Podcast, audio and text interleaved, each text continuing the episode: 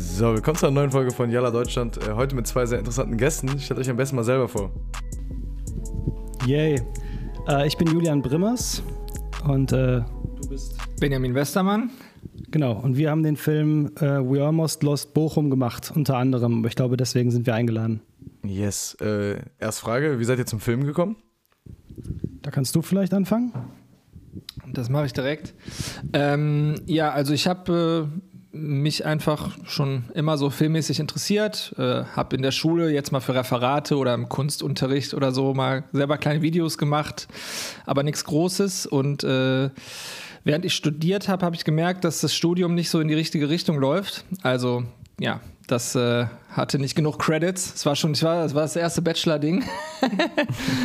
so und ähm, genau, habe mich dann äh, parallel umgeguckt, was, was man so machen könnte und weil ich auch Musik produziere und so und mit Timeline-Arbeiten äh, vertraut war und sowas äh, habe ich mich dann für ein Praktikum bei einer Produktionsfirma hier in Köln beworben und mich gleichzeitig auch noch an der Filmhochschule beworben. Und zu dem Zeitpunkt war ich so 25, 26 und dann kam beides gleichzeitig. Einmal kam die Einladung von der Filmhochschule zur nächsten Runde, also nicht, dass ich schon da hätte studieren können, aber zur nächsten Aufnahmerunde und gleichzeitig äh, die Möglichkeit, äh, einen Job als Junior Cutter bei Brainpool TV, also das war damals TV Total und sowas, Stefan Raab Kosmos äh, zu machen. Und genau, weil ich äh, das Studium an der äh, Filmhochschule auch teuer gewesen wäre, habe ich dann erstmal den Job genommen und habe dann da so auf der Pike das Schneiden gelernt. Und wenn man schneidet, bekommt man ähm, einfach auch sehr viel mit, was äh, natürlich beim Dreh passiert und so, auch welche Kameras benutzt werden und wie man, ja, man kriegt da ein Gefühl für. Genau, und das war so mein Film-Angle. Aber so einen Film zu machen, das hatten wir, also kein Film, aber irgendwas zusammen zu machen, war eh immer so ein bisschen der Plan.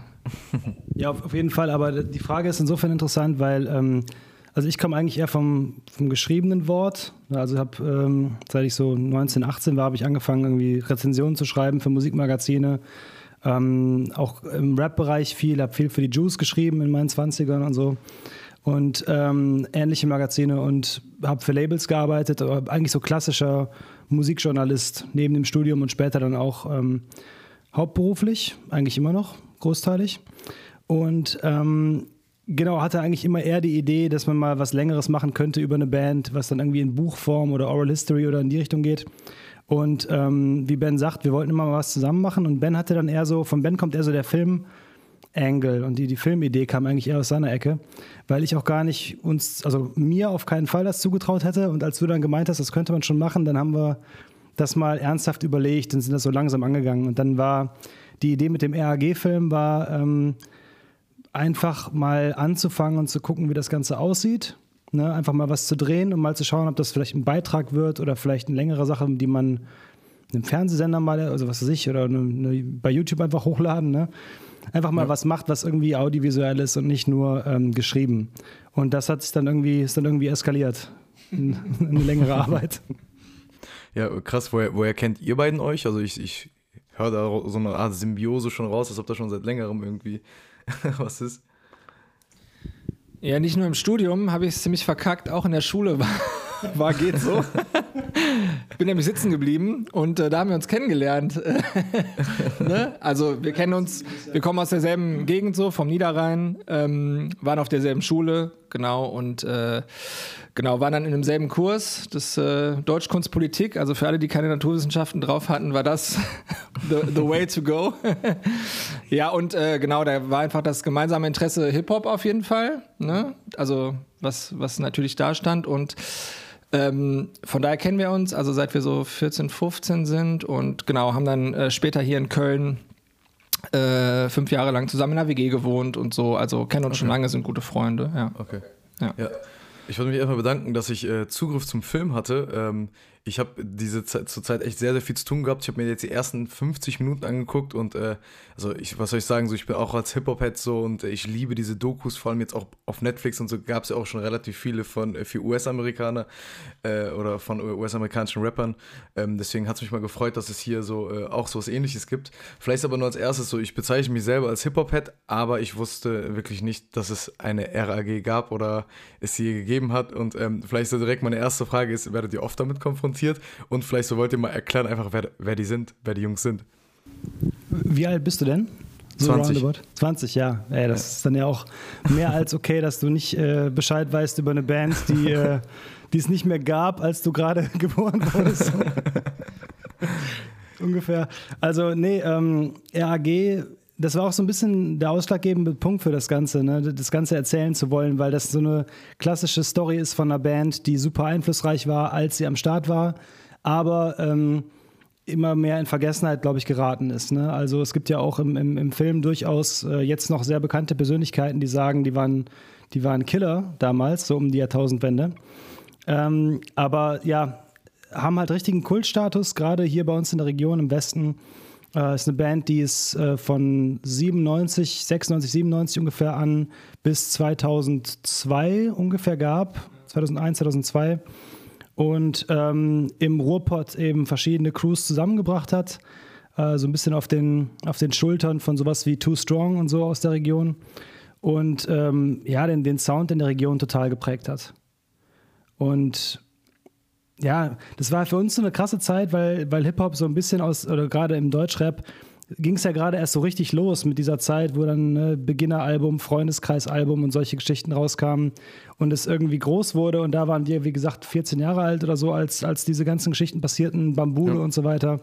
Und da war RAG eben so eine Band, mit der man sich gut identifizieren konnte, weil die super undeutsch klangen. Also der Sound war ähm, eher so Richtung ja, US-amerikanischer Underground, Raucus oder so Geschichten, ne, daran orientiert oder, oder Bootcamp-Click und sowas. Und die Texte waren halt super verschachtelt, metaphorisches Zeug und das gefiel uns dann besser als jetzt, ähm, womit man so aufgewachsen ist, weiß ich nicht, Fantastische Vier oder so.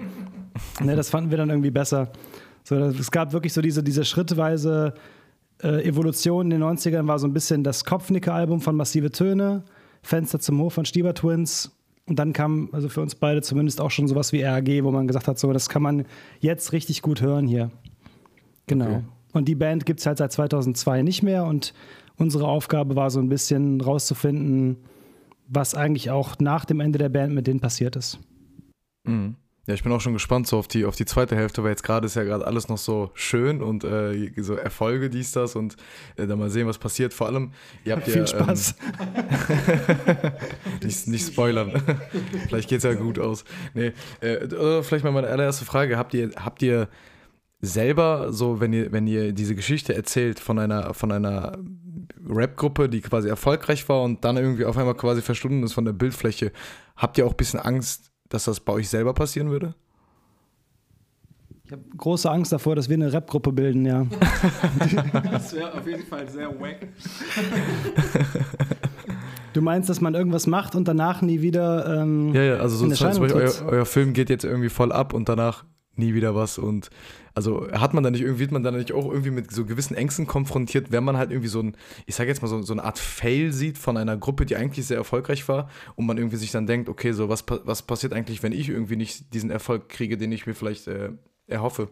Also mit dem Film selber, der ist ja schon hundertmal erfolgreicher, als wir es uns hätten erträumen dürfen. weißt es gab halt eine, eine große Kinotour, wir hatten super oft äh, trotz also Corona-Auflagen halt komplett volles Haus. Die Kickstarter-Kampagne, die wir gerade gemacht haben, ist die ähm, dritterfolgreichste deutsche Doku-Kampagne auf der Plattform ever und vor uns ist nur zweimal Hitler.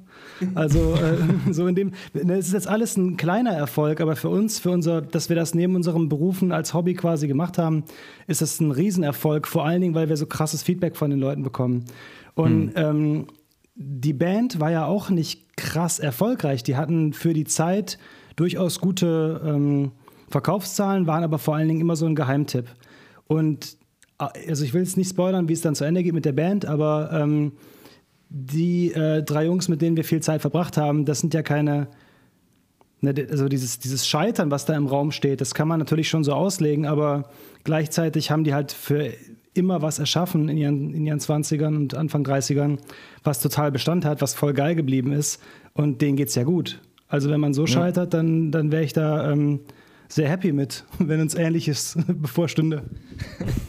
Ja, genau, vor allem, weil ähm, das, so wie das jetzt gekommen ist, äh, nie geplant war. Ne? Also wir haben das einfach mal angefangen und haben auch am Anfang niemandem davon erzählt.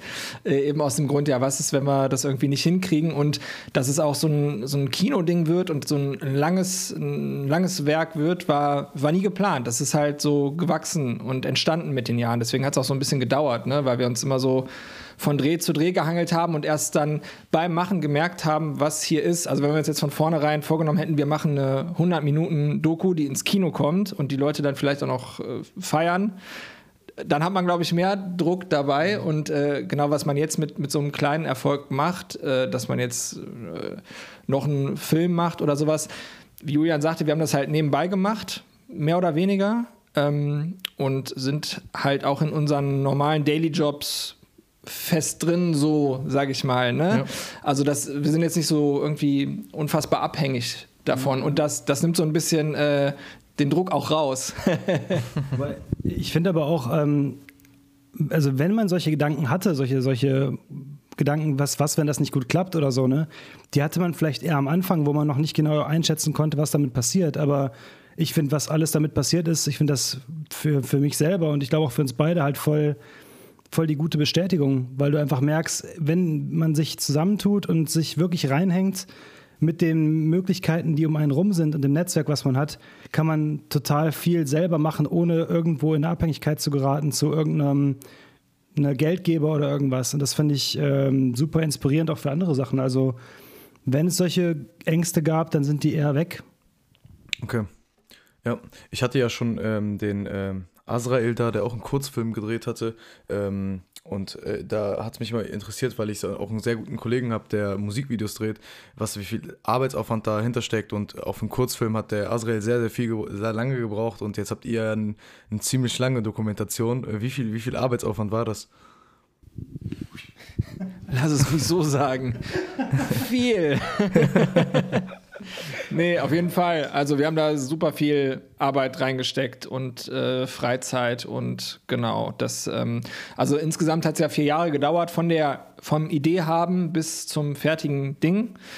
Ähm, dazwischen haben wir aber auch teilweise auch länger nicht an dem Film arbeiten können, weil wir haben uns beide auch ungefähr zur gleichen Zeit selbstständig gemacht, äh, hatten dann da viel Zeit, die wir in unsere Selbstständigkeit investieren mussten und so.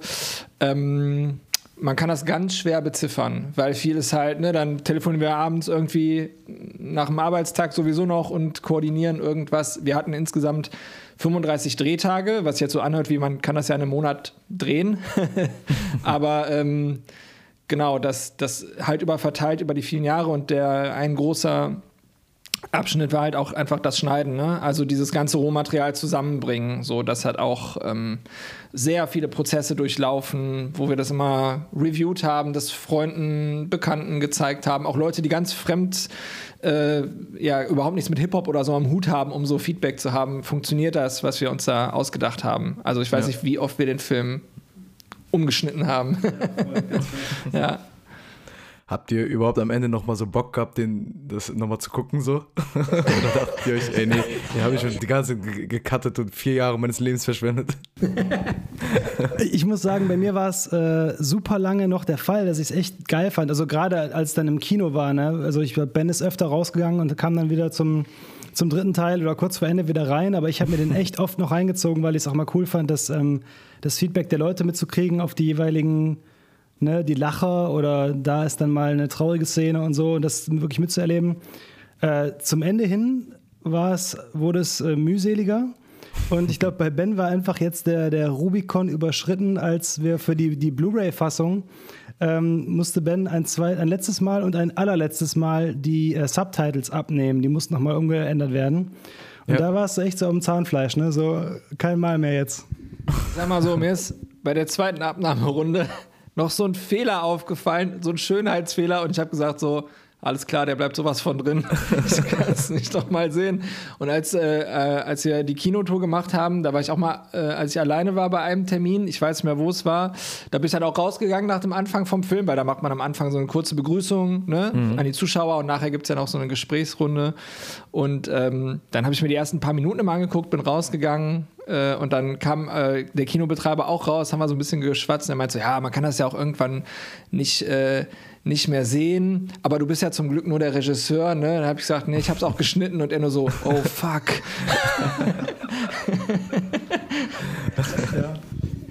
Also das war auch ein richtiger, also ein extrem glücklicher Zufall und eine Sache, die wir nur jedem empfehlen können. So, und macht einfach Projekte mit euren Freunden, die im besten Fall auch noch in eurer Nähe wohnen. Also zu dem Zeitpunkt, als ähm, wir den Film geschnitten haben, hat Ben noch gegenüber gewohnt hier. Mhm. Und ähm, wir haben eigentlich fast ungeskriptet daran gearbeitet. Es war wirklich immer so, okay, ich habe so ein bisschen mehr noch die Story im Kopf, was wir halt erzählen müssen und Ben weiß, wie wir es umsetzen. Also nach der Arbeit eben rüberflitzen und wieder mal drei Stunden viereckige Augen mäßig davor hängen. Ja. Ähm, anders wäre es gar nicht gegangen. So. Mhm ich, ich stelle mir so oft für Frage äh, für, für Menschen, die irgendwie bei so einem, bei so einem vor allem visuellen Projekt oder, oder auch bei Musik zum Beispiel im Hintergrund eher agieren, ähm, ob dann nie irgendwie die Lust kommt, auch mal vielleicht so vor der Kamera zu sein, weil ähm, ich weiß nicht, aber auch vor allem bei so Dokumentationen hat man ja so viele Persönlichkeiten da, dass ja irgendwie die Leute hinter der Kamera oder auch die Leute, die das schreiben, so verloren gehen, meiner Meinung nach. Ich weiß nicht so, du sagst ja, du bist schon seit längerem Journalist irgendwie im Musikbereich, so. Hat man da irgendwie nie Lust, selber irgendwie die Person zu sein, die wirklich im Mittelpunkt steht? Also, mein, ich interessiere mich ja als Journalist oder als Musikjournalist und Schreiber und Autor für die Stories von anderen Leuten. Also, ich mag auch Rap, der nicht so ist, wie ich lebe. Mhm. Weißt du, wie ich meine? Also, ich höre mir ja. am liebsten Rapmusik von Leuten an, die mir nicht nichts gegen äh, Blumentopf oder so, aber die, äh, deren Leben sich äh, von meinen unterscheidet. Und ähm, ich wüsste jetzt nicht, was ich da groß erzählen soll, aber ich, ich hätte jetzt nicht cool gefunden, da irgendwie vor der Kamera zu stehen und Leute zu interviewen MC Boogie-mäßig, der macht das super, so, aber ja. ähm, dann irgendwie mich da reinzubringen oder dass wir da einen Charakter aus mir machen oder keine Ahnung, uns beiden. Ich finde es super angenehm. Ich gebe sehr gerne Interviews. Ich mache sie, also ich führe sie lieber selber, aber mir macht es auf jeden Fall Spaß und ich finde es das cool, dass wir so ein bisschen über den Film erzählen können. Aber ähm, ich habe ja auch schon Sachen vor Kameras moderiert und so ist nicht, aber da wäre es mir immer lieber gewesen, es wäre keine Kamera dabei gewesen. So. Okay. Ja. Genau, das ist ja auch so eine konzeptionelle Frage. Und ähm, wie wir den Film gestalten wollten, war uns auch relativ früh klar. Ne? Also, dass er halt äh, diese ganze Geschichte über die, die Interviews erzählt wird, dass es zum Beispiel keinen Sprecher gibt, ne? Äh, das, und dass auch zum Beispiel jetzt äh, keiner von uns, also Julian, der die Interviews geführt hat, da so als Host irgendwie vor der Kamera ist. Das war uns auch schon früh klar, dass wir das nicht machen wollten, weil dann musst du da auch wieder anders rangehen. Und ich mhm. finde, also an so einer Doku, Persönlichkeit, wenn jemand das so hostmäßig macht, da hängt ja auch ganz viel dann wieder von ab und äh, dann hast du halt wieder den Angle des Dokumentierenden mehr im, im, im Blick. Ne? Und da wir auch nicht wissen, äh, wo das hingeht, ähm, genau, fanden wir das besser, das so neutral zu halten und das halt äh, unsichtbar zu machen. Ja. Ne? Es ist natürlich auch, das, was der Film erzählt, ist unsere Sicht natürlich, weil ne, wir schneiden das natürlich, wir legen äh, einen Fokus mehr hier drauf oder mehr da drauf, wir vernachlässigen eine Geschichte, die uns nicht so wichtig vorkommt, wir heben eine mehr hervor. Ne? Also, äh, aber klar, als Persönlichkeiten ist man da unsichtbar. So, aber das okay. war uns beiden ganz angenehm, eigentlich. Ja. Wie läuft das eigentlich ab? So, äh, ist das so, yo, hallo, wir wollen einen Film über euch drehen? Oder wie kam es dazu, dass ihr irgendwie an die Jungs reingekommen seid? tut, tut, tut. Ah, shit. äh, nee, also ich hatte. Ähm, hier in Köln hatte ich mit Afro, mit einem der, der Rapper der Band, schon mal zu tun gehabt. Ich meine, man kennt sich hier in Köln sowieso so aus der Szene so ein bisschen. Und mhm. damals gab es das Stecken noch, das war so eine legendäre Kellerbar. Ne? Und als wir angefangen haben, ähm, mit dem Film so rumzuspinnen mit der Idee, da war auch auf jeden Fall noch so krass, krass Szene unterwegs in Köln. Und äh, die ist einfach auch recht klein in dem, in dem Ding. Und ich habe ähm, bei dem Label, wo ähm, Afro seine letzten Platten veröffentlicht hat, habe ich damals mitgeholfen, so ein bisschen mitgearbeitet. Und, und daher kannte ich ihn schon ein bisschen. Und ähm, den Mr. Wiz, Gabriel, kannte man auch aus Köln. Und dann habe ich einfach mal, wo ich die beiden dann mal getroffen habe, einfach mal so ganz grob angefragt. Die Idee kam eigentlich daher, dass ich einen Artikel geschrieben habe für allgood.de über das Label, wo RAG veröffentlicht haben, äh, Put a Needle to the Records. Mhm. Und da, das war krass, weil da habe ich dann mit, mit dem Labelbetreiber und anderen aus dem Umfeld gesprochen und danach haben sich alle gemeldet. Dann war das Part 1, Part 2, dann rief Savage an und sagte so, ich will auch erzählen, wie ich da damals weg bin bei dem Label. Der war auch ja. da. Und dann haben wir gemerkt, so irgendwie ist das komisch. Da melden sich super viele Leute, weil diese Story noch nie erzählt wurde. So, ne? Diese ganzen Mit-90er, Spät-90er Stories, die wurden noch gar nicht so auserzählt. Mhm. Und dann haben wir irgendwann gesagt, so jetzt hören wir mal auf, jetzt machen wir nicht noch Part 4, 5 und 6, weil sich wirklich alle gemeldet hatten, sondern wir konzentrieren uns auf eine Band aus diesem Umfeld, aus dieser Ära, die wir super spannend finden, wo wir wissen, da ist eine krasse Story drin und erzählen die mal auf eine andere Art und Weise. Und das haben wir dann denen so erklärt. Also vor allen Dingen Afro. Mhm. Gabriel hat eigentlich direkt abgewiegelt. Der war so, ich will nicht über die Vergangenheit reden, das macht mir keinen Spaß. Mhm. Und ähm, Afro war da schon ein bisschen mehr so, ja, das könnte ich mir eventuell vorstellen, weiß nicht genau wie, aber mal schauen. Und als denen dann klar wurde, dass wir das wirklich also ernsthaft betreiben wollen, als, ähm, als Reportage, als, als, als journalistische Arbeit über die, nicht als wir drehen was und dann könnt ihr das in euren Re-Release reinpacken, sondern wir machen was über euch. Ne? Ja. Unser eigenes Werk über euch. Ähm, da waren die eigentlich dann auch dabei.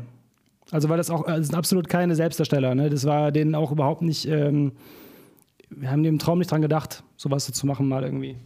Genau, die, die Einstellung, als man an die ähm, herangetreten ist, war ja tatsächlich eher so, wie, warum jetzt über uns? Warum über das Thema? Also verstehen wir gar nicht, ne? So, und äh, ich glaube, das hat denen dann auch nochmal Perspektive gegeben, äh, dass das irgendwie passiert, ne? Also, dass da Leute sich da für die Geschichte dieser Band interessieren und dass da halt was dahinter steckt, was ganz spannend ist und was, was vielen Leuten was bedeutet, auf jeden Fall. Stimmt das, ja. Ja. ja. ja.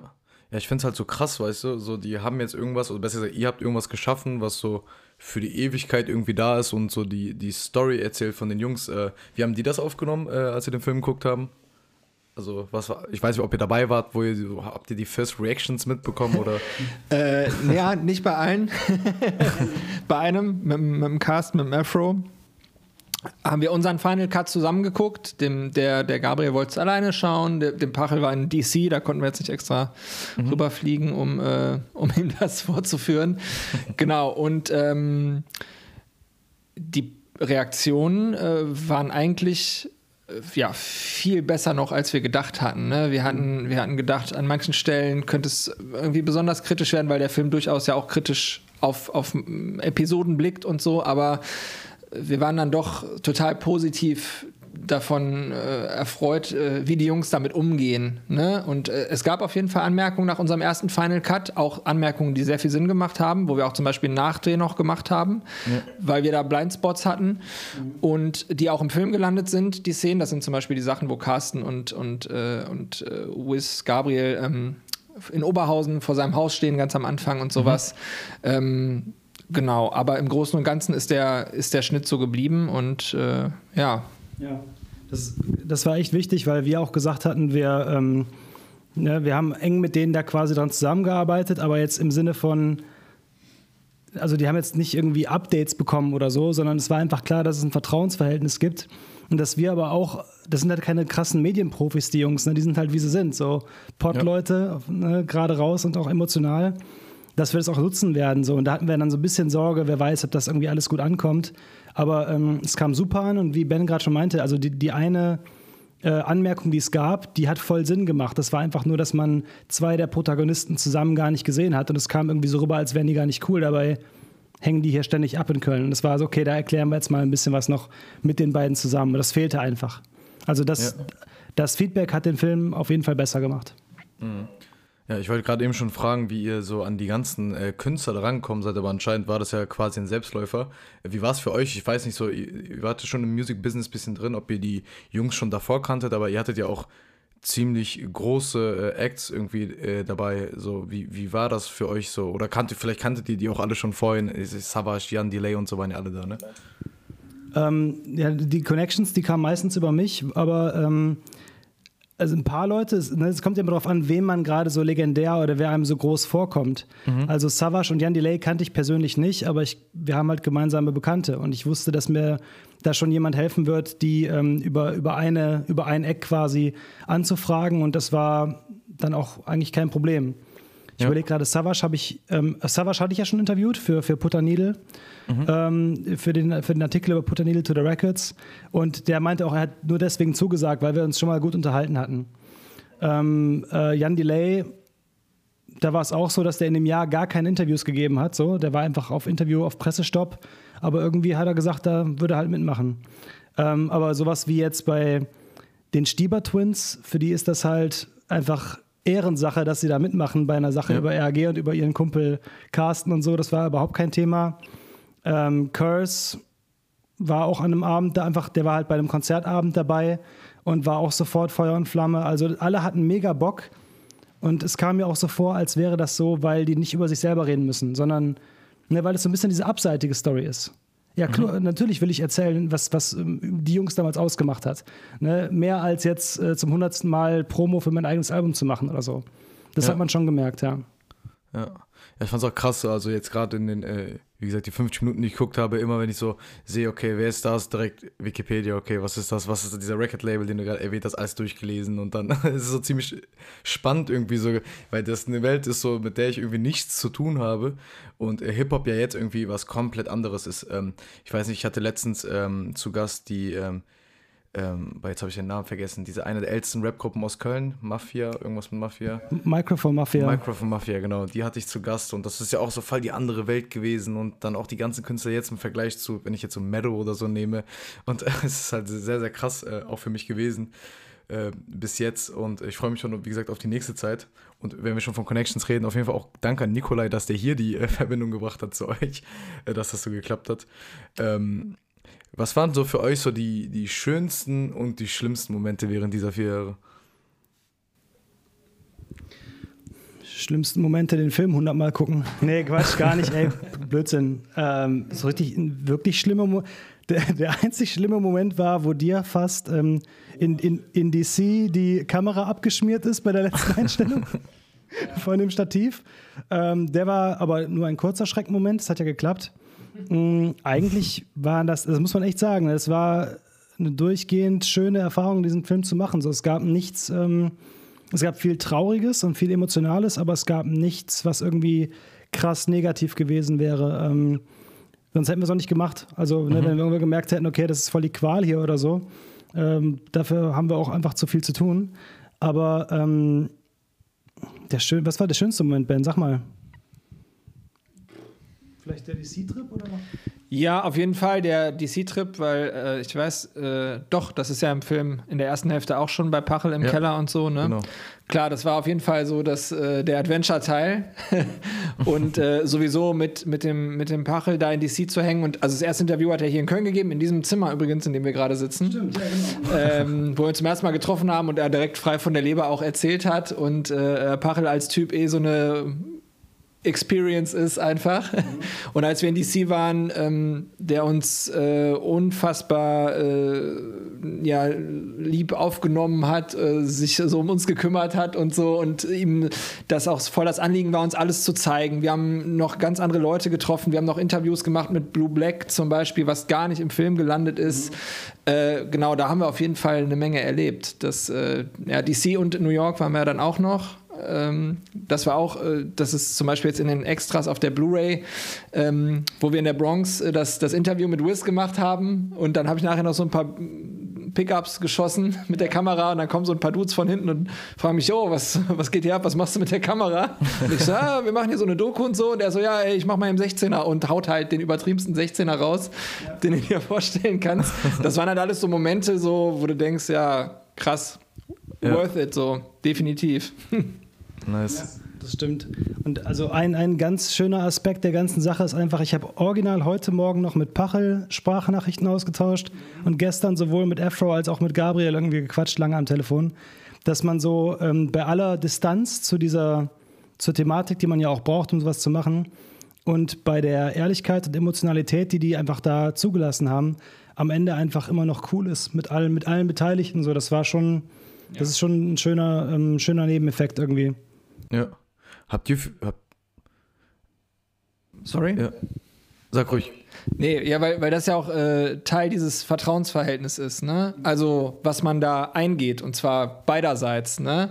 Also einmal als äh, wir als Filmer so, die das dokumentieren und die als, als äh, Beobachtete, die sich da quasi öffnen. Und das ist äh, ja auf jeden Fall auch was, was so das Leben total bereichert. Ja. So, ja.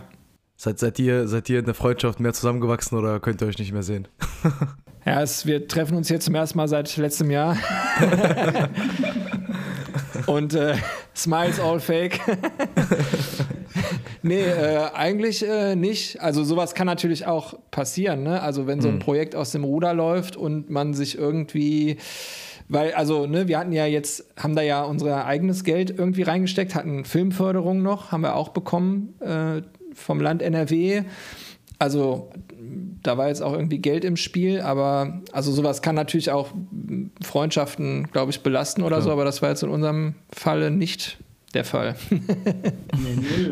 Also wir hängen tatsächlich genauso viel ab wie vorher. Ja. Ähm, genau, haben irgendwann schon mal gemerkt, dass wir uns dringend mal wieder über was anderes unterhalten müssen als über den Film, wenn wir uns treffen. Aber ähm, nö, das ist eigentlich. Ähm, aber ist auch, ist auch perfekt, weil so die Arbeitsaufteilung war halt genau richtig. Ist auch so persönlichkeitsmäßig. Ähm, äh, bei mir ist es halt vom, vom Arbeiten her so, dass ich dazu neige, wenn ich nicht der Editor für andere Leute bin, also wenn ich nicht irgendwie einen Text in Auftrag gebe und den dann zusammenstützen muss, dann neige ich dazu, eher sehr viel Material anzusammeln und dann so, so hier sind die 60 Seiten, mach da mal eben vier Seiten Text raus, Redakteur. Ja.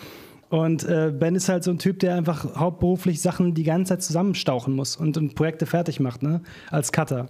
Mhm. Und das war perfekt. Das war echt so, okay, es ist klar, dass ich versuche jetzt möglichst viel hier ranzuschaffen und wir beide kennen diese Story und auswendig und am Ende zost du das ganze Ding dann eher fest. So, das war echt, ähm, das war perfekt. Und da wir genau wussten, was wir eigentlich machen wollten und da auf einer Wellenlänge lagen, war zumindest nicht die, die Chance so groß, dass man sich streitet über so kreative, kreative ja. Ansätze. So.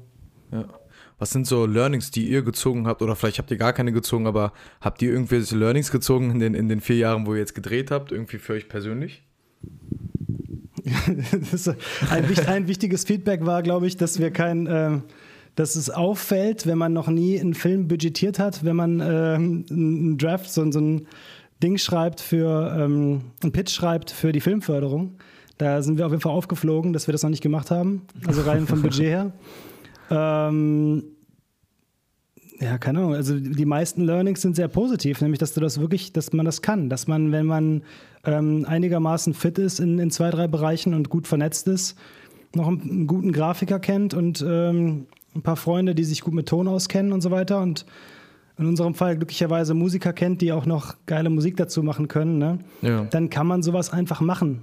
So, man muss da niemanden um Erlaubnis fragen. Und das ist halt das, das krasseste Learning für mich, war echt so, man nimmt sich was vor, man, man überlegt sich, ob man das realistisch kann, äh, wenn man sich ähm, richtig reinkniet und selbst ausbeutet und siehe da, geht klar, ja. Ja. Sonst noch was gelernt, Ben? Naja, nix. ähm, ja, vielleicht so, äh, was ich jetzt gerade fragen wollte, was ich jetzt gerade wieder voll vergessen habe. Äh, aber vielleicht mache ich mal direkt wei äh, weiter mit dem. Mir geht es ein bisschen so auch darum, natürlich für andere Menschen, die ähm, Bock haben, zum Beispiel selber einen Film zu drehen, ähm, was ihr denen so jetzt irgendwie mit auf den Weg geben könnt von Sachen wie zum Beispiel Kickstarter, habt ihr, habt ihr erwähnt, oder auch so dieses NRW-Förderprogramm oder vielleicht auch so ein, einfach persönliche Sachen, die man auf jeden Fall mitbringen sollte. Äh, also Tipps für euch, für Leute, die einfach zum Beispiel auch sagen, okay, ich fand das sehr nice, ich möchte auch sowas machen. Mhm. Tja, ist ganz schwierig, ne? Also weil, äh, jedes Projekt ist ja irgendwie anders, kommt ja auch mhm. darauf an, was man macht, weil äh, also äh, bei also bei uns war jetzt auch klar äh, eine Doku, also weil ich halt auch wie gesagt da mich schnittmäßig und so auskenne, war klar äh, oder eine Doku kann man machen. Ja. Weil wenn du jetzt zum Beispiel einen Fiction-Film machst, wo du Schauspieler brauchst, wo du Kostüm brauchst, wo du Locations brauchst, das ist ja was ganz anderes als eine Doku mhm. zu machen. Also eine Doku ist auf jeden Fall leichter zu realisieren vom Dreh. Ne? Es ist vom Schnitt auf jeden Fall schwieriger, weil wenn du ein Drehbuch hast, kannst du danach schneiden nachher, wenn am Set jetzt nicht was ganz anderes passiert. Ne? Und wir haben uns ja die Geschichte, wir haben halt Fly on the Wall mäßig zugeguckt und haben uns dann die Geschichte im Schnitt erarbeitet. Ne? Ähm, das ist auf jeden Fall noch äh, eine größere Herausforderung davon. Und was man mitgeben kann, ja, also wenn man eine, eine, geile Idee hat, weil das war die Sache, Julian kam mit der Idee um die Ecke und es war sofort irgendwie klar, ja, das, das ist super interessant, das ist eine gute Idee, ne? weil wir haben ja. vorher schon so mal Ideen hin und her und dann hat man da nie wieder drüber gesprochen und das war aber das Ding, wo so klar war, da hat so geklickt, da war so, ach, krass. Ne? Also das ist, glaube ich, das Wichtigste, diese Grundidee. Ja, ich glaube auch, aber vor allen Dingen muss man da realistisch zu sich sein. Ne? Also ähm, man sollte solchen absurden Ideen, wie wir machen jetzt zu zweiten Film, sollte man auf jeden Fall nachgeben, wenn man merkt, ich denke da die ganze Zeit drüber nach. So, also ich höre gar nicht mehr darüber auf, da, da irgendwie rattert irgendwas bei mir, ähm, nachdem mir das zum ersten Mal eingefallen ist. Und es erweitert sich so. Also die, die Story ist klar, aber es ist auch machbar. Im Sinne von, bei uns war das, wir wussten ungefähr, wo die Rechteinhaber liegen für die Musik. Na, wir wussten, dass es eine Musikdoku, die man machen kann, weil Meistens scheitert es bei Musikdokus auch daran, dass man echt Budget braucht, um Musik zu lizenzieren. Mhm. Und bei uns in dem Fall war das, schien uns das auf jeden Fall äh, machbar. Das ist ein kleiner, kleiner Katalog an Musik. Ähm, den Rest der Musik wollten wir eh anders gestalten. Wir haben ja auch keine Rap-Musik im, im, Film. Wir haben ja wirklich nur so sphärische, ähm, elektronische Scores eigentlich von Freunden halt bekommen. Ähm, das war auch die, die Grundidee. Aber man muss einfach realistisch bleiben bei dem, was man erreichen kann. Und da muss man überlegen, wenn, wenn ich was nicht erreichen kann, wie bekomme ich die Mittel dafür? Und da ist die ähm, Filmförderung ist super. Auch wenn du einen Fiction-Film machst, ne? Weißt du, bei einer Doku brauchst du die ganzen Kontakte zu den Leuten, die du anfragen musst und musst ey, mit, Rap, mit Rapper und deren Managern einfach Drehtage schedulen, ist halt richtiger Abfuck. ne? Wenn du äh, einfach äh, Schauspieler bezahlen kannst, dass die am Tag da sind, ist auch gut, der macht das. Aber es gibt auf jeden Fall in Deutschland krass gute Geldtöpfe, die gar nicht so schwer zu erreichen sind, wenn man sich nicht um anstellt. Ähm, es gibt sehr viele Förderungen. Es gibt ne, Möglichkeiten wie Patreon und Kickstarter und andere Sachen. Man muss dann aber nur wissen, habe ich da wirklich auch die Community für? Also bin ich selber jemand, der, der ähm, eine Idee in den Wald ruft und dann kommen viele Leute und, und, und helfen mir, äh, weil ich bekannt bin oder weil ich Fans habe oder hat vielleicht mein, das, das Subjekt ne, des Films oder der Idee hat das vielleicht Fans, ähm, die das interessieren könnte? Und wenn man da realistisch bleibt, dann kann man auch sich Großes vornehmen, obwohl man keine, you know, keine, keine krasse finanzielle Möglichkeiten hat, selber aus sich heraus. Ja, okay. Hättet ihr jetzt äh, unendlich viel Zeit und unendlich äh, viel Budget, ähm, was für eine Doku würdet ihr drehen über wen? Ihr hättet wirklich Zeit und Geld der Welt. Was wäre eure persönliche Favorite Story, die ihr gerne mal irgendwie auf Film bringen würdet?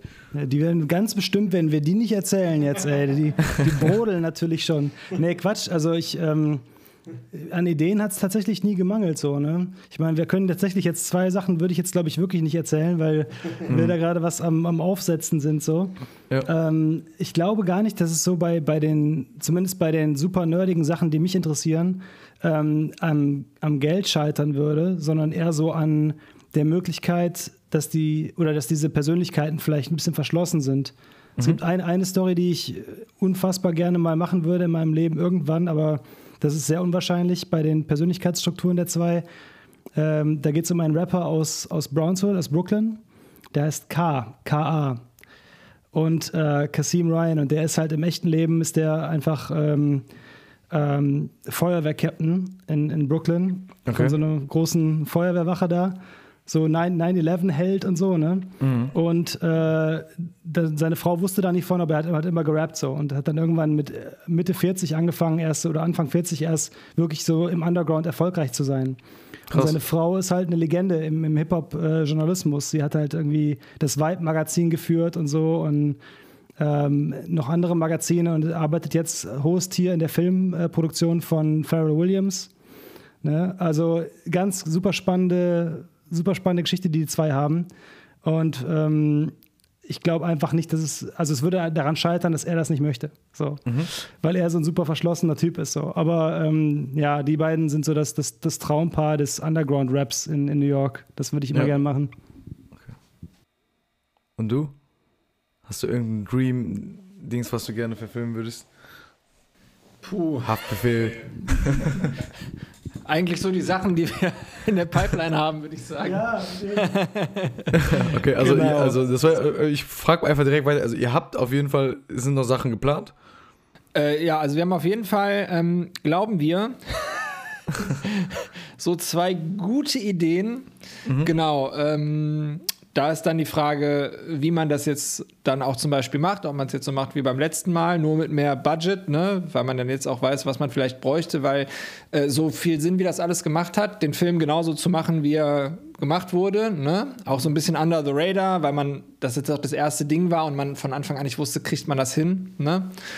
Ähm, dass man das nächste vielleicht mit mehr Budget machen könnte, wo dann auch alle, die äh, einfach ihre helfende Hand ausgestreckt haben, dafür entlohnt werden können.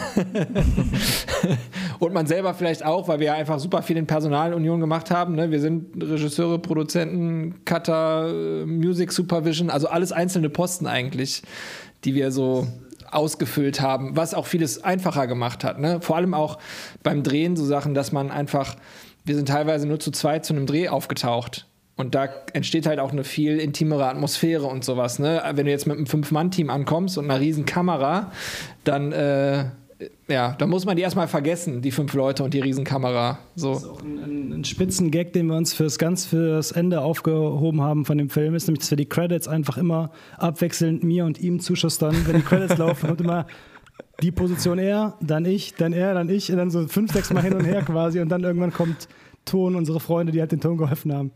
Das haben wir uns nicht nehmen lassen, den Quatsch, ja. Nice. Also falls ihr für die nächsten Projekte einen Schauspieler braucht, ich stelle mich kostenfrei zur Verfügung. Ich bin auch aus Köln. Nice, sehr gut. ja, nice. Ey, ist es so, aber ich muss ja einfach mal frei herausfragen, so, also seid ihr, seid ihr eigentlich so ein bisschen so verrückt oder so, dass ihr da alle noch Arbeit habt, selbstständig und dann irgendwie so ein Riesenprojekt startet? Also, wo holt ihr euch da die Energie raus? So. Das ist eine sehr gute Frage. Beide scheiß müde. ja, Julian äh, auch noch Vater geworden zwischendurch, also. Oh, Glückwunsch. danke, danke, aber also ne, es ist tatsächlich, das war auch echt so ein bisschen, als, als Ben dann auf, auf Kinotour war und wir hier zu Hause war echt so, okay, das ist jetzt schon ein bisschen viel. Also wir arbeiten tatsächlich, muss ich auch sagen, wir arbeiten auch auch viel. Also in unseren Jobs sind wir auch schon recht ausgelastet, so ist nicht. Und ähm, aber ja, keine Ahnung, ich glaube, alle möglichen, ich habe so krass Respekt vor Leuten, die einfach Sachen machen, weil sie da Spaß und Interesse dran haben. Und das hat dann irgendwie einen kleinen Erfolg. Ähm, oder auch nicht. Das ist auch, es interessiert fünf Leute, ist scheißegal. Das ist halt so eine, eine, eine, ja, nicht ein innerer Drang, das klingt immer so romantisierend, aber irgendwas treibt einen ja an, ähm, Stories erzählen zu wollen. So. Und wenn man die nicht macht, dann ist man auch nicht glücklicher. Dann hängt mhm. man halt ein bisschen mehr rum. Ja, plus, also äh, der Großteil dieser ganzen Produktion hat sich jetzt auch nicht äh, so krass nach Arbeit angefühlt, ja. sondern es war halt wirklich so abenteuermäßig und man lernt halt viel, weil ich habe ja auch die Kamera gemacht und ich bin kein Kameramann oder so. Ja. Ich habe mich halt da reingenördet, habe mir vorher Kameras geliehen und kannte halt vom Schnitt, also weil das, das äh, größte Hobby aller Cutter ist über den Kameramann meckern.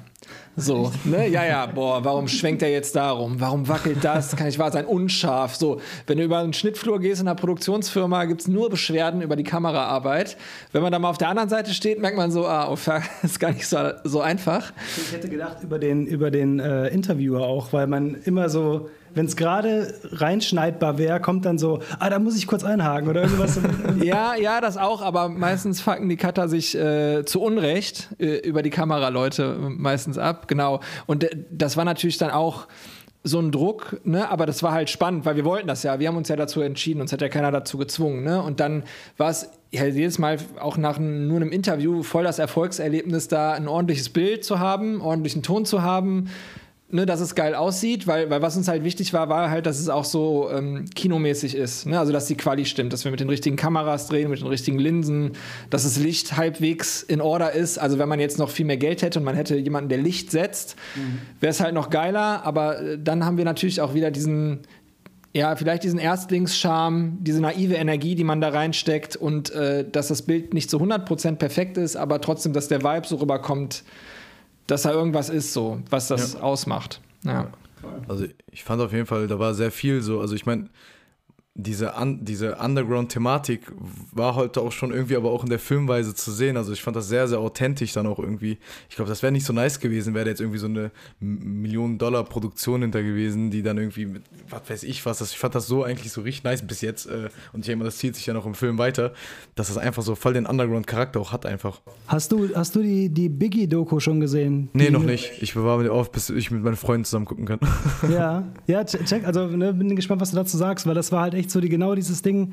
Ich hatte überhaupt keinen Bock darauf, mir die anzugucken, weil so Netflix-Produktion von einer Story, die ich eine Million Mal so auch als Fan halt irgendwie mhm. gehört habe und dann war die aber komplett anders. Also ähm, weil die super von, von äh, davon lebt, dass sie halt ganz viel so Found Footage aus der Zeit irgendwie hat, ne? Also ja. Archivmaterial und auch super ungehobelt teilweise rüberkommt und so hast du halt diese Superstar-Geschichte noch nie erzählt gesehen. So, da hätte es wenn du jetzt irgendwie acht Kamerawinkel auf Puff Daddy und hast du nicht gesehen, so krasses Equipment und so, die hat natürlich großes Budget, ja. aber ähm, das hätte das voll geschmälert. Das war viel intimer dadurch. So. Das, das war auf jeden Fall auch so eine, so eine Sache, die, die bei uns irgendwie vielleicht nur gedrungen, aber auch einfach wichtig war.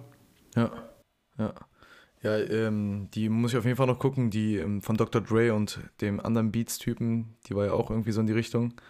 Oder heißt es Defiant oder Defiant? Defiant Ones, ja. aber die, die ist natürlich eher schon so, das ist schon Production Value auf äh. Chronic 2001 Level. So. Ja, Production Value übertrieben, aber Story halt auch übertrieben ja. und noch nicht erzählt. Ne? Ja, also diese zwei, ja, mhm. nicht Antagonisten, aber dieses Odd Couple so ein bisschen. Ne? Das ist auf jeden Fall eine spannende Geschichte, aber die ist halt ich meine, der Regisseur ist ja auch hier der, ähm, wie heißt er, der die Menace to Society gemacht haben und From Hell Verfilmung und so, also ja. Hollywood-Stuff, ne? Ja. Aber äh, definitiv interessant. So, ja. aber halt alles andere als Underground, schon Billionaire-Shit so. ja. Hört ihr eigentlich noch selber viel so Oldschool äh, oder seid ihr auch schon so eher UFO 361 und Rin und. UFO gibt's denn noch? hey, dann höre ich daraus, dann warst du gar nicht bei unseren Clubhouse-Freitagen in den letzten Wochen, wo ich mit Jan Wehn und DJ Ron immer die äh, Deutschrap brandneue Liste durchgesprochen habe. nee, ich, ich meide Clubhouse so, so gut es geht. wir waren da auch schon länger nicht mehr. Wir haben wir es aufgegeben eigentlich, aber war schon wieder, schon wieder vorbei. Aber haben wir echt gemacht und ich habe. Ähm, also ich habe mir das halt nie gegeben. Ne? Ich habe mir nie irgendwie so systematisch Deutschrap brandneu und, und ähm, Modus Mio gegeben, sondern es kam halt, manchmal kamen ein paar Songs zu mir an. Ich muss auch sagen, dass sehr, sehr viel davon mir nicht gefällt oder mich nicht juckt.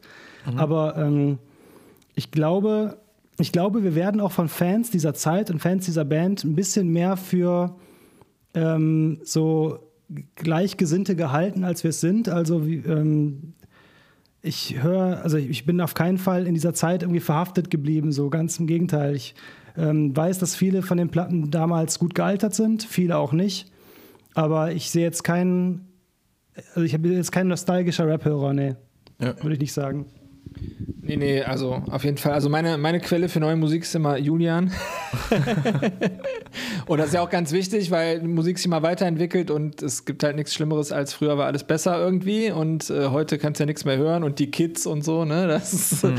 so. Und ähm, das war zum Beispiel aber auch bei dem Doku-Prozess, weil als du dann gesagt hast, RAG und wir uns darüber Gedanken gemacht haben, dann habe ich auch zum ersten Mal nach vielen Jahren äh, die Sachen nochmal gehört und ich habe die mit 14, 15, 16 tot gehört. Ich hatte mhm. ein Tape von meiner Schwester und habe das rauf und runter gehört, konnte alles auswendig und habe es dann aber auch ganz lange Zeit jetzt gar nicht mehr konsumiert. Ne? Also irgendwann war, als, als ähm, Gala verstorben ist, kam das nochmal so als News, dass... Äh, Ne, dass da was passiert ist. Ähm, und dann, als wir uns damit befasst haben, die Doku zu machen, habe ich, ich persönlich dann nochmal mir alles komplett reingezogen und dachte so, ach krass, ja, das ist wirklich so dermaßen zeitlos irgendwie. Und dann hörst du andere Sachen aus der Zeit, die du als Jugendlicher abgefeiert hast, denkst du, so, boah, shit, auf keinen Fall. So, und äh, genau, ja, wie du sagst, keine, keine Nostalgiker so, aber das, das, das was halt äh, so zeitlos cool ist und auch wichtig ist für die Entwicklung so, das äh, gehört auf jeden Fall das, geehrt. Ja. Das ist so ein bisschen der Punkt. Ich finde einfach, dass ähm, oder die, die interessantesten Stories, die ähm, passieren immer an so Knackpunkten. Und das war eben genau der Knackpunkt in Deutschland, wo ähm, Deutschrap richtig hörbar wurde und vor allen Dingen dann in die, in die Industrie reinkam. Ne? Dann gab es ja. auf einmal große Vorschüsse und dann gab es Labelstrukturen und so weiter. Und das war so ein bisschen, okay, das wollten wir mal analysieren, wie das passiert ist, so und anhand von der Band. Und ich glaube, die, die nächsten Dokus, die gedreht werden sollten über deutschen Hip-Hop, die sollten auf keinen Fall versuchen, das ganze Große abzubilden. Das, da haben ja auch schon, da sind ja auch schon Leute dran gescheitert, so mit deutschen Rap-Dokus, krachend.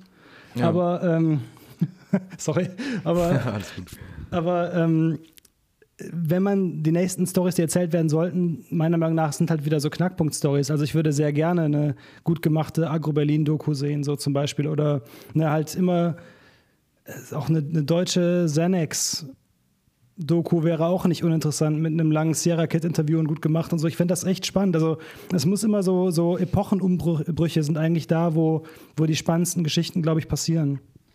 Genau, und dazu braucht man ja aber auch so ein bisschen den historischen Abstand. Ne? Also die RAG-Geschichte ist über 20 Jahre, mehr oder weniger, also als sie anfing, ne, her. Und das äh, gibt dir ja auch die Perspektive, da historisierend drauf zu blicken, ne? dass du halt überblicken kannst, was ist denn passiert in der Zeit. So, und das analysieren kannst. Das kannst du mit einer Sache, die vor fünf Jahren war oder jetzt gerade, das ist ja eine ganz andere Geschichte. Ne? Also ja. ist halt eine andere Doku irgendwie. Das, das kannst, du, kannst du nur anders erzählen. Aber das Interessante war ja auch, dass man das so als Fan, Konsument miterlebt hat. Auch dieses, und, und das war mir aber damals auch gar nicht so bewusst, weil, okay, deutscher Hip-Hop, das war ja da auch schon 10, 15 Jahre alt, als wir angefangen haben, das zu hören. Aber das war für mich mehr oder weniger schon selbstverständlich. Aber dass da erst dieses Chart-Game so richtig losging, ja.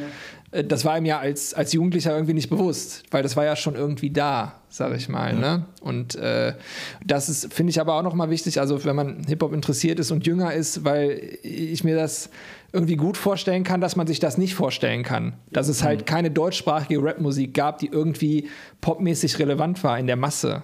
Dass das so was ganz Neues war. Ne? Das ist halt so ein übertrieben flashiger Gedanke irgendwie so. ja.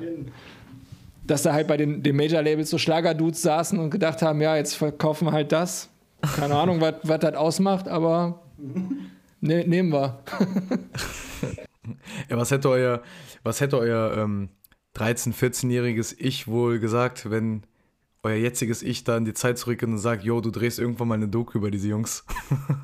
Ja, ja. Ich, ähm, original gestern auch mit meiner Freundin drüber gesprochen, weil das halt so, also mit 14 war ich so richtig krasser Rap-Fan, ne? also wirklich so, ähm, was weiß ich, also vor allen Dingen so Enter the Wu-Tang, äh, Enter, the, Enter the Wu und so, ne, erste Wu-Tang-Album und so gehört und es war halt so richtig so, halber Religionsersatz. So, okay, das darf kein anderer anfassen und das ist, gehört jetzt voll mir und so. Ich bin der Einzige, der sich damit auskennt.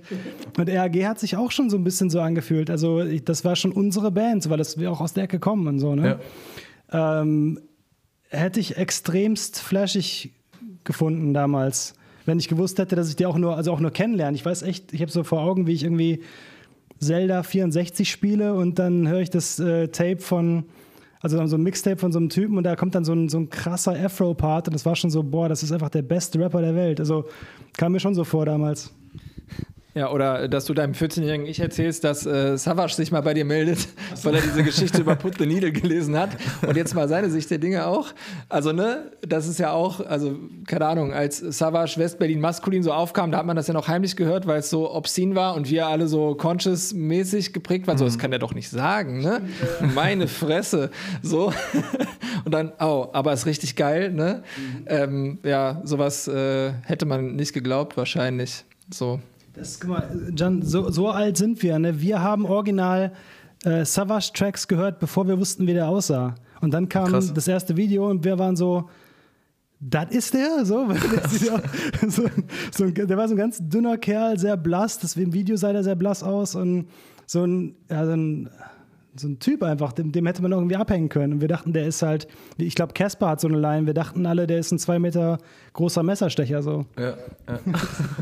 ja ich, ich kenne so ein paar Texte von ihm früher, die waren ja wirklich sehr, sehr krass. Also hätte man ihm irgendwie nicht echt zugetro äh, zugetraut. Ja, genau. Ähm, Das ist wiederum super lustig, dass Leute, die halt mit der neueren Savage-Musik eher vertraut sind, durch das dann so einer so krass, das hat er gemacht. Und bei uns war es ja die andere Entwicklung, dass er von, von diesen krassen Offensive-Texten halt, ne, da dann mit seinem ersten Album und so eher von weg und mehr auf das Battle und den Flow gegangen ist, was ja auch in den frühen Tapes schon komplett drin steckte, aber halt noch mit dieser Sprache, die halt, äh, ja, schwierig war. Schwierig ist. Schwierig ist. ja. ja. Ja, was mich immer so voll interessiert, äh, und vielleicht habt ihr auch gute Tipps, was ich mir da vielleicht durchlesen kann oder angucken kann oder vielleicht macht ihr selber einen Film drüber. Aber was mich immer interessiert, so wo die Hip-Hop-Kultur irgendwie dann nicht mehr so dieses, ähm, ich sag jetzt mal, das Dreigestirn irgendwie aus Graffiti, Breakdance und Rappen war. Und es ist ja, also Hip-Hop jetzt gerade ist ja nur Rappen in den Augen der, der vieler Menschen. Und ähm, jetzt auch in, dem, in diesem Film äh, wird ja auch oft über Graffiti oder man sieht Breakdancer. Ähm, und das ist ja irgendwie voll verloren gegangen. Und ähm, so, obwohl das ja eigentlich so voll der, voll Teil der Kultur war und das auch so krass mitgeprägt hat. Und äh, der, ich weiß nicht, eine Person sagt ja auch noch, dass sie, glaube ich, immer noch aktiv sogar äh, Graffiti macht. Ähm, so, finde ich so voll krass, dass das irgendwie jetzt gerade so sehr krass underground ist. Also, ähm, das hat ja nie irgendwie diesen Hype gehabt, dass ich jetzt sagen würde, yo, guck mal, das ist der krasseste Graffiti-Typ. Ich kenne nicht einen bei Namen zum Beispiel. Ja, also ich, ich muss sagen, ähm, da hat sich irgendwie, habe ich so den kompletten Kreislauf gemacht. Am Anfang war mir das, als ich das kennengelernt habe, dass das so eine Kultur ist, fand ich das super wichtig. Ähm, nicht jetzt unbedingt, dass das so die vier Elemente sind oder drei Elemente, je nachdem, wie man zählen will.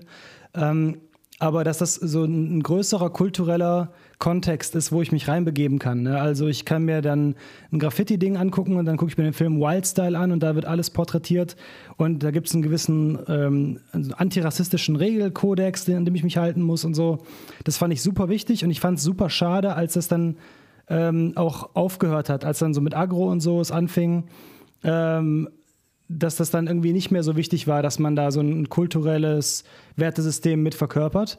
Dann habe ich mir irgendwann gedacht, das ist doch vollkommen hängen geblieben. Also ich ne, bin einfach Musikfan, was soll der ganze Quatsch? Also wenn man dann auch so auf jeden Fall nicht mehr Teenager ist, war so, ach, das ist auch ein bisschen peinlich, dieses ganze eine Kulturgelaber, Finger, ja. Zeigefinger-Mentalität. Aber dann habe ich mir am Ende doch schon gedacht, eigentlich ist es ähm, ich finde es heute, glaube ich, geiler, weil es einfach individueller ist. Ne? Du stellst jetzt zusammen, du musst keinen Regeln befolgen, du kannst einfach nur das geil finden und dir rausziehen, was du möchtest, weil es viel diverser ist, ähm, stylisch äh, von der Musik her und, und Kunst und allem her. Aber ähm, so ein bisschen fand ich das schon immer krass, dass, dass man einfach so da reinsteppen konnte und es gab einfach einen, einen kompletten Kosmos, der, der alles umschlossen hat von, von ja, verschiedenen, von verschiedenen Elementen. Das fand ich schon immer ganz geil. Und so ein bisschen romantisiert haben wir das vielleicht auch.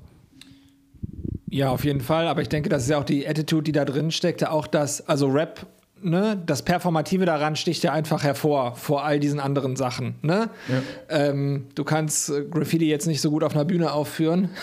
Breakdance schon, aber das haben wir auch immer alle gesagt. Die Bühne war so tief, wenn du hinstandst, hat sie nie gesehen. So den ja. Rapper hörst du aber trotzdem. Und ähm, ja, dass, dass, dass damals das natürlich alles gleichwertig gesehen wurde und sich auch alle äh, Props oder alle das hervorgehoben haben und Respekt für die jeweilige Ausdrucksform gegeben haben. Das ist natürlich schon etwas, was so super idealisierend ist ne? und was auch äh, wichtig ist, auf jeden Fall. Aber dass, dass halt Rap das alles in Schatten stellt, auch wenn jemand, äh, wie apropos Agro, Flair natürlich trotzdem äh, sein Musikvideo aus gebombten Trains besteht und sowas. Ne? Also ja. der dann noch die Fahne so hochhält irgendwie. Ähm, ja, die, die, sowieso, die ganzen, die ganzen Berliner, also die sind ja alle Graphwriter, so von, was weiß ich, taktlos war Level, glaube ich, und, und Frauenarzt und so, das sind ja alles äh, krasse Writer, so ist nicht, aber ich meinte nur so, dass ähm, das einfach egal wurde. Es, natürlich wurde es irgendwann egal, dass es da mal so eine Kultur gab, die es zu beschützen galt, weil da junge Leute kommen, die sagen so, fuck it, ihr wolltet, ihr wolltet uns eh nicht dabei haben.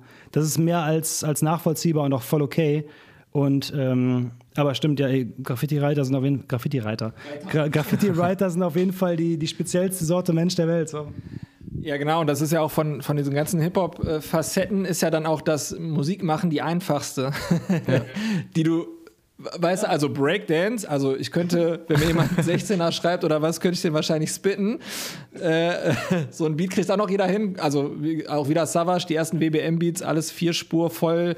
Äh, schrottige Qualität, aber unfassbar geil. Ja. Ähm, so Breakdancen, da muss ja erstmal richtig fit sein und für Graffiti gehst du halt ein richtiges Risiko ein. Ne? Das ist halt noch ein viel größeres Investment. So. Ja, voll. Und das, das ey, weil es nicht quantifizierbar ist auch. Ne? Du, die wenigsten Leute kommen ja damit irgendwie dann groß an Geld durch Graffiti-Writing oder so. Aber ich weiß noch genau, ich habe damals ähm, klingt schon wie so ein Freestyler. Ich weiß noch, ich weiß ganz genau. Bei, ähm, es gibt das Buch von äh, Nils Robitzky, das war so der erste große Breaker in Deutschland, ne? Storm.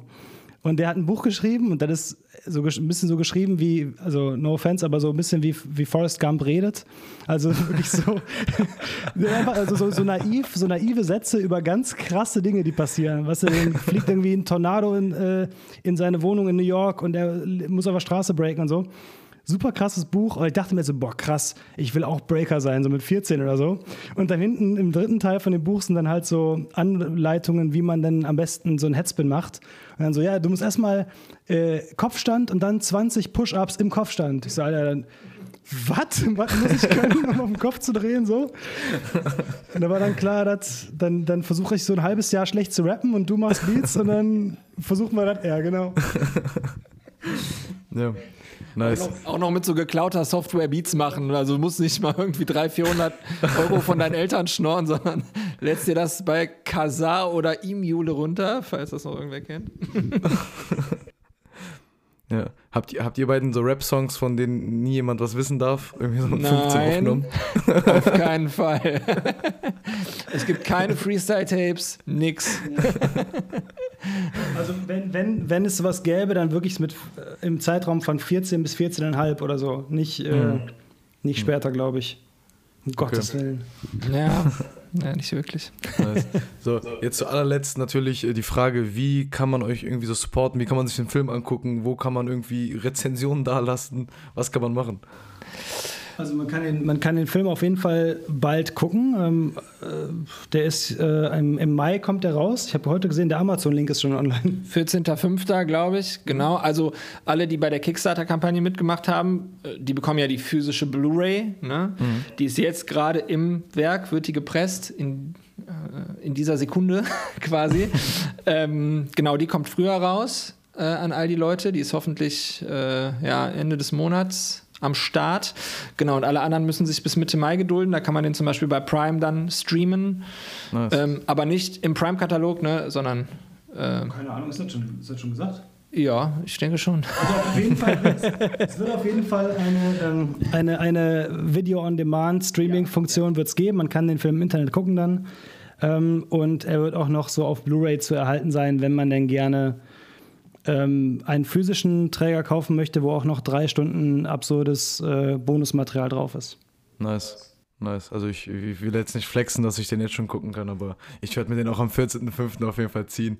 Und äh, die allerletzte Frage ist, weil ich äh, ja immer sehr viel aus diesen Gesprächen auch für mich lerne, so, was war das Letzte, was ihr gelernt habt? Das kann von einem guten Buchtipp zu einem Rezept oder zu einer, was weiß ich, politischen Sache ist hier meistens ja der Fokus oder was filmtechnisch ist irgendwas. Was war das Letzte, was ihr gelernt habt? Kann man wirklich das Allerkleinste sein. Also politisch habe ich äh, im letzten Jahr, glaube ich, ähm, vor allen Dingen gelernt, dass man vielleicht nicht vergessen sollte, wie die Leute sich alle benommen haben im letzten Jahr und teilweise wie wenig solidarisch Leute miteinander umgehen und denken, sobald es irgendwie hart auf hart kommt. Das sollte man mhm. vielleicht auch im nächsten Jahr, wenn es dann hoffentlich besser geht oder Ende dieses Jahres, nicht vergessen, wie, ähm, wie schnell das kippen kann in eine dermaßen unangenehme Ich-Mentalität wieder. Ähm, das ist mir auch negativ aufgefallen. ähm, positiv gelernt, also aus dem Film, wie gesagt, haben wir einfach gelernt, dass es halt voll möglich ist, sich selber die Legitimation zu geben, ein Kunstwerk zu erschaffen, nach eigenen Maßstäben und darauf zu hoffen, dass es einen, einen Pool von Leuten gibt, die das auch interessieren wird, wenn es einen mhm. selber interessiert. Und das war für mich so dass das beeindruckendste, schönste Erlebnis der letzten Jahre. Ah, also außerhalb von familiärer Planung, aber sonst. Ja, sonst, äh, boah, ist eine ganz schwierige Frage, weil man lernt ja so viel immer zwischendurch äh, irgendwie geht. Ne? Ich sage jetzt mal einfach äh, Kuchen backen. Ich habe einen Kuchen gebacken äh, letztens. Das äh, nice. habe ich noch nie gemacht vorher. Was für ein? äh, einen schwedischen Kletschkuchen heißt der. Also Hauptbestandteil ist Zucker und Butter. super easy, aber super lecker. nice. Okay, ey, wie gesagt, danke für das Gespräch. Ähm, wir haben jetzt, glaube ich, auch schon über eine Stunde. Komm her, jetzt habe ich fast 70% eures Films hier in einer Stunde erledigt und kann es direkt hochladen. Wofür macht ihr euch die Mühe? Nein. Äh, ja, ich werde mich jetzt auf jeden Fall wieder direkt dran setzen, weiter zu gucken. Äh, ich freue mich schon sehr auf die Credits. und ja, wie gesagt, ey, nochmal vielen, vielen Dank für eure Zeit. Ja, ja dank, danke dir und sag mal Bescheid, wie du den, den, äh, die zweite Hälfte fandest. Bin ich sehr gespannt. Safe. Ich schicke dir auf jeden Fall eine lange Sprachmemo mit meiner Kritik. cool. Danke dir. Perfekt. Ciao, ciao. Ciao.